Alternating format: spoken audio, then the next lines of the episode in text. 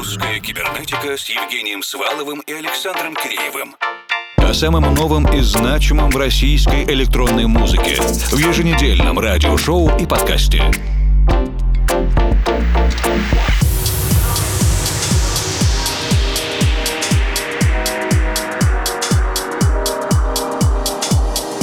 Вечер, дорогие друзья. Середина июня и летние эфиры русской кибернетики продолжаются благодаря всем, в хорошем смысле, неугомонным музыкантам, продюсерам и издателям, создающим и публикующим свои работы вне зависимости от сезона. Сегодняшнюю программу начинаем вместе с российским издательством Deeper Motion Recordings и композицией Getting High в ремиксе от Калиуре. А вообще, сегодня много всего разного послушаем.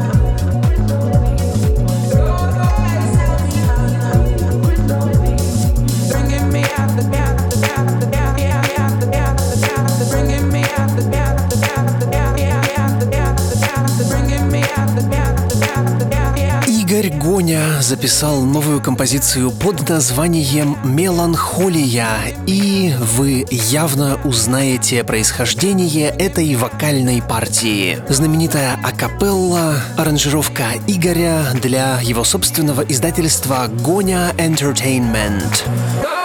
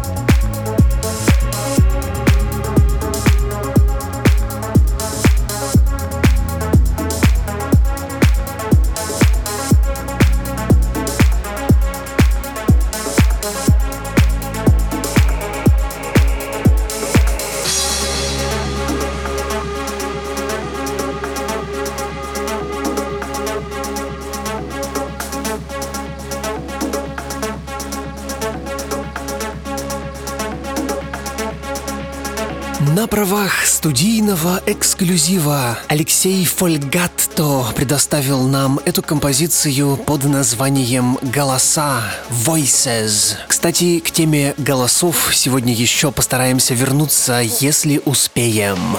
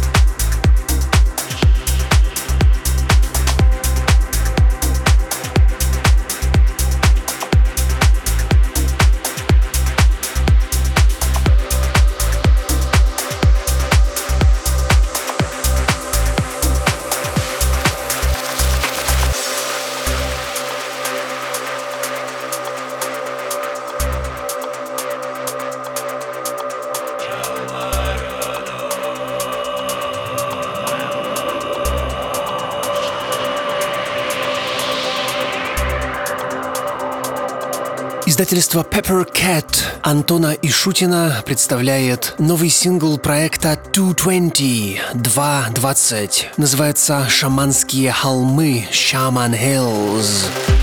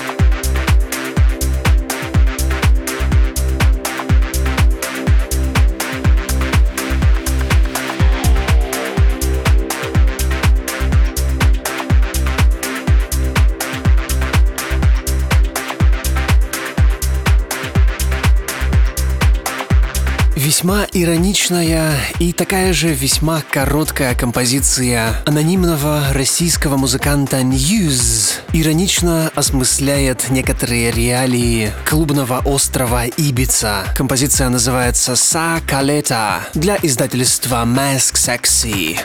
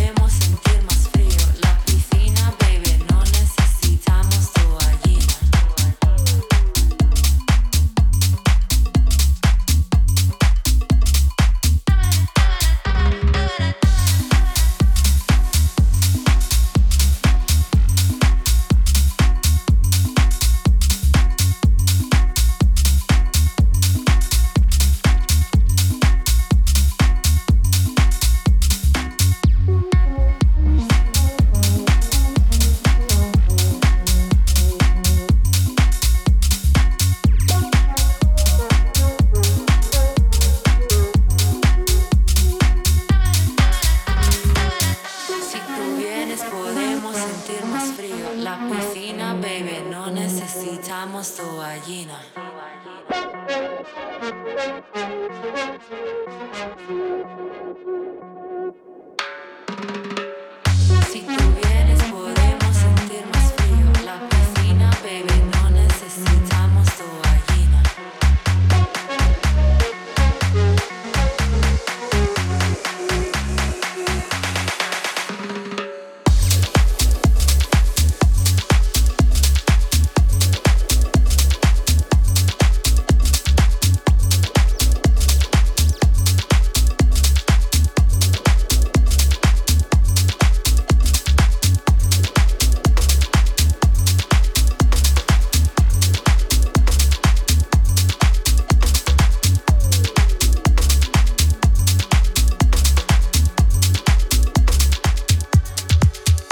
Значимое событие в дискографии Евгения Яловчика, Жени Heard Right, мы освещали достаточно подробно, рассказывали, ждали, готовились. Это большой альбом Heard Right Dreams, изданный швейцарским лейблом Purified. Весь альбом целиком уже можно послушать, в нем есть как инструментальные, так и вокальные композиции. Мы сегодня обратим внимание на трек Roots, корни и истоки. Это важно.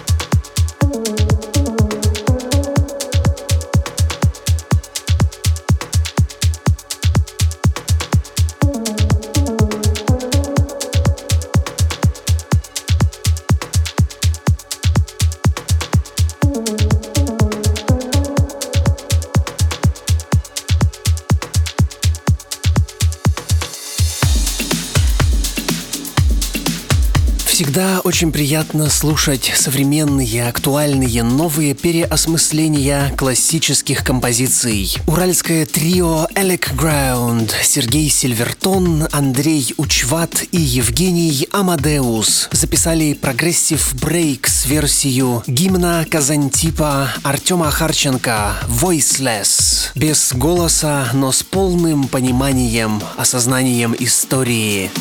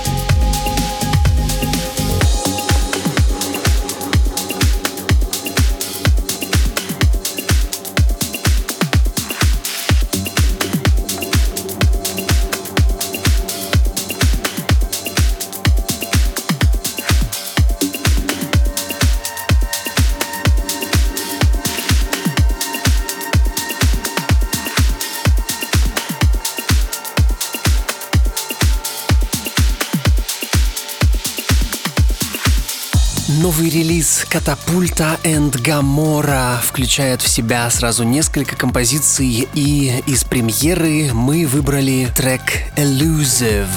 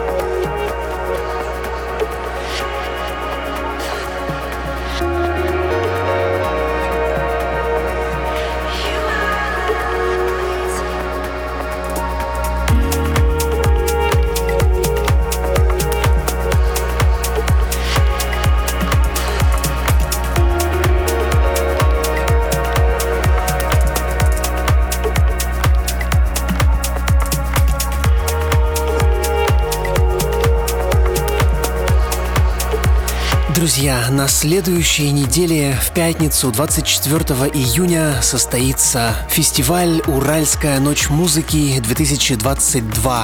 Русская кибернетика совместно с танцевальной командой Dance ЕКБ готовит аудиовизуальное шоу во дворе гостиницы и сеть, одного из символов Екатеринбурга, памятников конструктивизма. Мы отыграем 4 15-минутных сета и за 60 минут сделаем экспресс-обзор 40 лет истории российской электронной музыки. До встречи в следующую пятницу в столице Среднего Урала на фестивале, а в ближайшее воскресенье с некоторыми из вас, вероятно, мы увидимся на частной вечеринке у бассейна на крыше небоскреба с формал диджей-сетом. Я немножко намекну в соцсетях, как туда возможно попасть. Говорит Москва.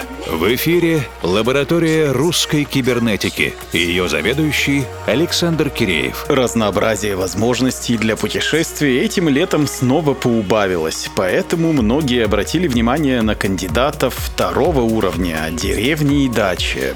Приезжаешь, а там все эти традиционные звуки, лайни собак, кто-то где-то что-то пилит, колотит, поливает, мешает. На теплоходе музыка играет. Московский музыкальный продюсер Павел Хрусталев остался в рамках концепции, но вышел за рамки предлагаемого. Вооружившись микрофоном, рекордером и загранпаспортом, Павел переместился в турецкую деревню и записал услышанные там звуки, собрал сэмпл пак, кстати, бесплатный. Из услышанного мы поняли, что там почти все так же, как и у нас. Все эти бульки, скрипы, скрежеты, шуршания и хлопки.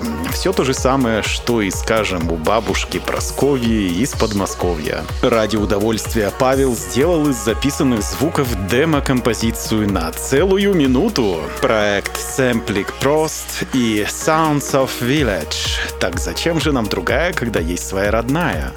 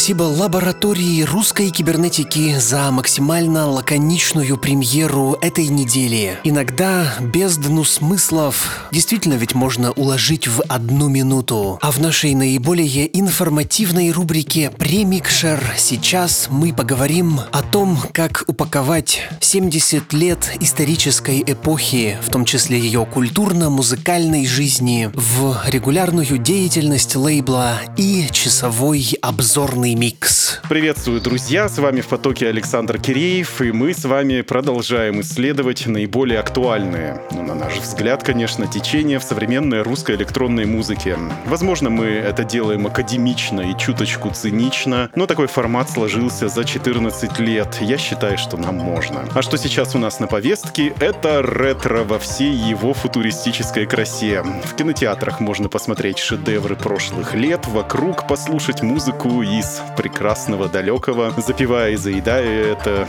едой по оригинальным отечественным рецептам. В позапрошлой программе мы представляли специальный электрический ностальгический выпуск, составленный из композиций советской эстрады. Но сегодня карты в руки нам идут, и у нас в гостях человек, за творчеством которого мы опосредованно, конечно, но все же следили все эти пять лет. Это Александр Колупаев, участник коллектива Артек Электроника. Но сегодня сегодня представляющий свой собственный лейбл Soviet Wave Records. Не все ж лейблу Совет претендовать на монополию на отечественном и восточноевропейском рынках электронной музыки. Приветствуем разнообразие и вариативность и приветствуем тебя, Саша. Привет. Да, добрый день, друзья. Добрый день, Александр. Да, Саша подготовил для русской кибернетики специальный микстейп из работ коллективов, которые были выпущены на его лейбле. Это не музыка оттуда, это новая музыка, но как будто бы и нет. Со всем этим мы будем разбираться в подробнейшей беседе чуть позже, но в самом начале. Саша, дай, пожалуйста, ключ к пониманию микстейпа. Там вот есть определенная драматургия, которая может быть не до конца понятна нашим юным слушателям, а вот людям в возрасте, как я, слишком очевидно. Вот прямо вот так вот лаконично объясни нам в самом начале. В первую очередь, это все же моя эмоциональная рефлексия по вот тем историческим моментам, которые происходили на протяжении исторического контекста нашей страны. Да? Я человек 93-го года рождения, я скажу честно, я не застал большинство этих моментов, вот драматических, которые сложились у нас в стране, я их не застал. Но вот э, из учебников истории, из э, культурного какого-то бэкграунда я смог подчеркнуть какой-то для себя визуальный такой образ, аудиофильный образ какой-то для себя, что вот смог составить какую-то эмоциональную палитру.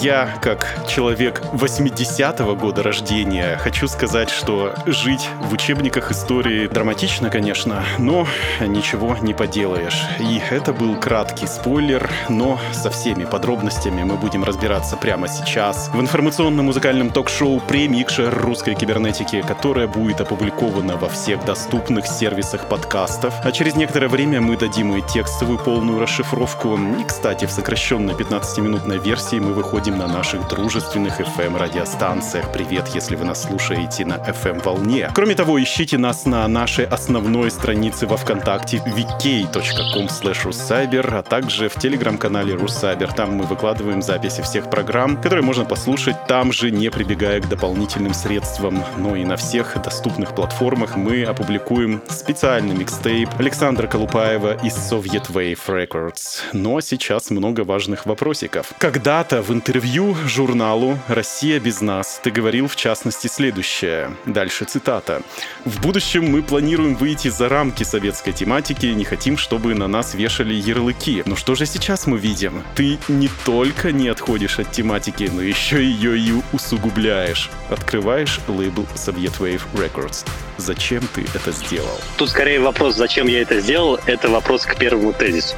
Зачем мы говорили э, вот России без нас, что мы хотим э, отойти от ярлыков и от жанровости. В первую очередь, это тогда было обусловлено, конечно же, маркетингом, потому что мы от э, инструментальной музыки переходили к, э, ну, к песням. У нас появилась вокалистка Ольга Журавлева, и мы продвигали альбом именно с вокалом. Понятное дело, чтобы продвинуть альбом с вокалом на массовую аудиторию, ярлык Soviet Wave не подойдет. Потому что альбом тогда был чисто инди, можно было даже сказать немножко поп, немножко рок. И вот этот ярлык Soviet Wave нам супер не подходил именно маркетинговой составляющей. Нас просто не приняла аудитория. Угу. Ничего не могу сказать против э, того, чтобы пропагандировать какую-то идею вот, вот этого постсоветского пространства. У тебя так птички там поют, просто классно. Да, я сейчас в парке Новопеределкино. Это вот где жили как раз-таки все поэты, художники, где они отдыхали, выпивали немножко. И, ну, как, как, как без этого? Прям очень живописно. Очень живописная и очень творческая атмосфера, и мы ее будем дальше продолжать в нашем шоу. И сравнительно давно, вот уже как года три, наверное, четыре, мы наблюдаем тенденцию масс массового возвращения к звучанию 80-х, 90-х. Вот это вот все ламповое почему-то привлекает. Ретро-звучание, чиптюн, синтвейв. Мы уезжаем на закат. Да, И да, да. у нас есть, в принципе, устраивающий ответ на этот вопрос от Владимира Ершова, он же проф. Мы с ним общались в конце прошлого года.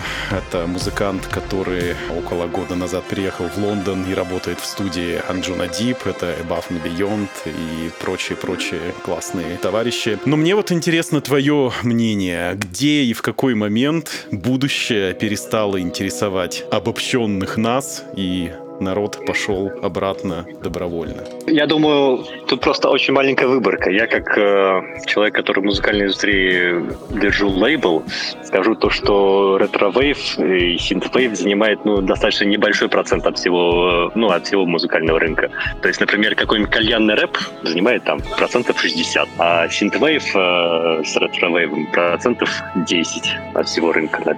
10 даже многовато, я бы сказал. Я согласен. Я бы думаю, процентов 7. Ностальгия — это абсолютно нормальное чувство для всех нас. Слушай, Почему так происходит? Да. Ну, наверное, я думаю, потому что будущее, оно очень туманно и неясно. А ностальгия помогает нам всем потихоньку выживать как-то вот в этой неопределенности и в этой непонятности вообще того, что происходит вокруг. Вообще, вот что такое чувство ностальгии? Я где-то недавно читал исследование, что раньше ностальгия помогала всем воинам переживать вот эту тоску по дому. То есть они вспоминали свой прекрасный дом, когда сидели в окопах, и им как-то вот нормально становилось, и как-то и вот было за что умирать, и, и на сердце тепло становилось. И вот сейчас, я думаю, тоже абсолютно те же самые эмоции люди испытывают. Если брать, например, 80-е, 90-е, то, скорее всего, ну, это был такой эскапизм, как мне кажется.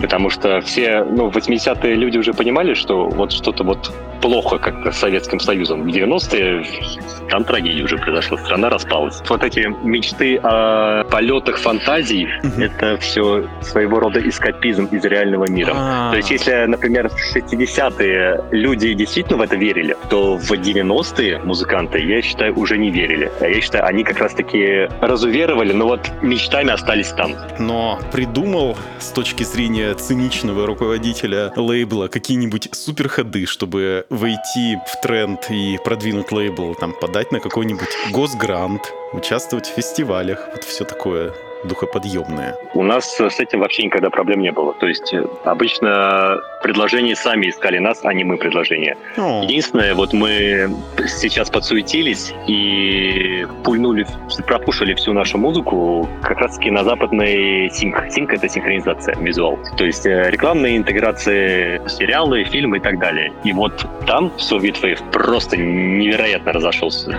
Какие-то деньги просто бешеные по сравнению с, нашим, с нашими интеграциями. Я думаю, конечно, это все временно. Ну, у них просто все остальное уже приелось, вся человая фоновая музыка, и они как раз-таки искали новую. И тут очень удачно подвернулся как раз-таки наш Soviet Wave Records. Это очень, конечно, сейчас звучит э, дерзко, особенно в контексте всемирного канцелинга российской культуры, отмены всего российского. Это как-то сказывается на текущую интеграцию. Александр, я сейчас э, был как раз-таки на лекции Института музыкальных инициатив, и Да, там да. вот спикеры тоже, тоже говорили как раз-таки про канцелинг э, российской культуры на Это очень Западе. модное Вот, название. вот я считаю, на самом-то деле, никакого канцелинга на Западе не происходит вот как такового. Во-первых, что такое российская культура, надо понимать. Это язык, кухня или что? Это первый момент. То, что там отменили какую-нибудь Нину Кравец, ну, бог с ней, у нее еще 100 концертов. И отменили два концерта всего. Господа, очнитесь. Я вот убежден, то, что российскую культуру, как и любую другую культуру, отменить очень сложно. Особенно в музыкальной составляющей. Не понимаю, какие инструменты должны быть, э, чтобы, ну, у государства, да, чтобы отменять российскую культуру. Для меня это звучит немного странно. У нас, например, как э, там было миллион стримов на Spotify западного рынка, так и они остались. Ладно, будем следить за развитием ситуации. Друзья, Да. я напоминаю, что в ваших колонках или наушниках ток-шоу «Премикшер русской кибернетики» и у нас в гостях участник коллектива «Артек Электроника» Александр Колупаев, который представляет сейчас свой собственный лейбл и проект Soviet Wave Records. Я и Александр находимся в Москве, в разных местах, а вы, надеюсь, в безопасном и спокойном месте, и уже в начале следующего часа послушаем гостевой микстейп лейбла без лишней болтовни. На фоне недавних новостей о процессоре Байкал М, остановке производства Боинга 737 Макс из-за Белгородского завода, больше не поставляющего фрезы в США, вновь актуализируется и тема компонентной базы в музыкальных инструментах. Вот условно говоря, конденсаторы и транзисторы из Китая, но идеи-то они, в общем-то, со всего мира приходят. И на твой взгляд, можем ли мы снова войти в ту же реку, как в 70-е, 80-е, чтобы о каком-нибудь новом поливоксе говорили «М, это же инструмент из России, и у него узнаваемое русское звучание. Нажал на кнопку, и сразу береза расцвела. Я, во-первых, считаю то, что мы из этой технологической реки э, ну, особо не выходили.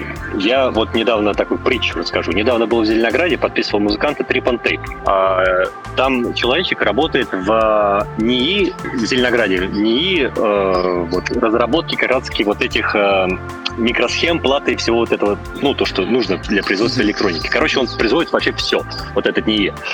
Он вот очень правильную мысль сказал. То, что в России, вот как мы там думаем, после Советского Союза все развалилось. Да ни, нифига не развалилось. Все так же производит. У нас просто нет э, культуры продаж. Вот, вот этого продажного менеджмента у нас нет. И оно, его не могло быть, потому что у нас был СССР.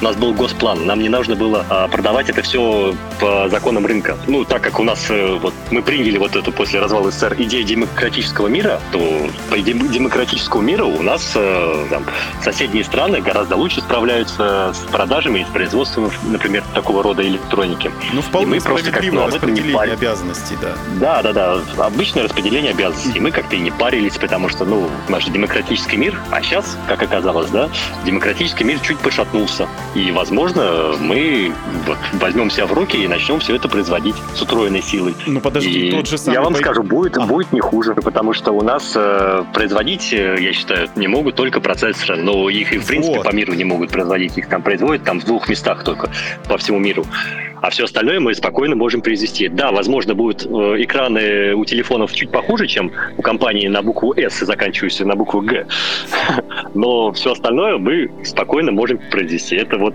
такой, знаете, миф, который надо развеивать. И человек, который вот у меня на лейбле, его развеять спокойно.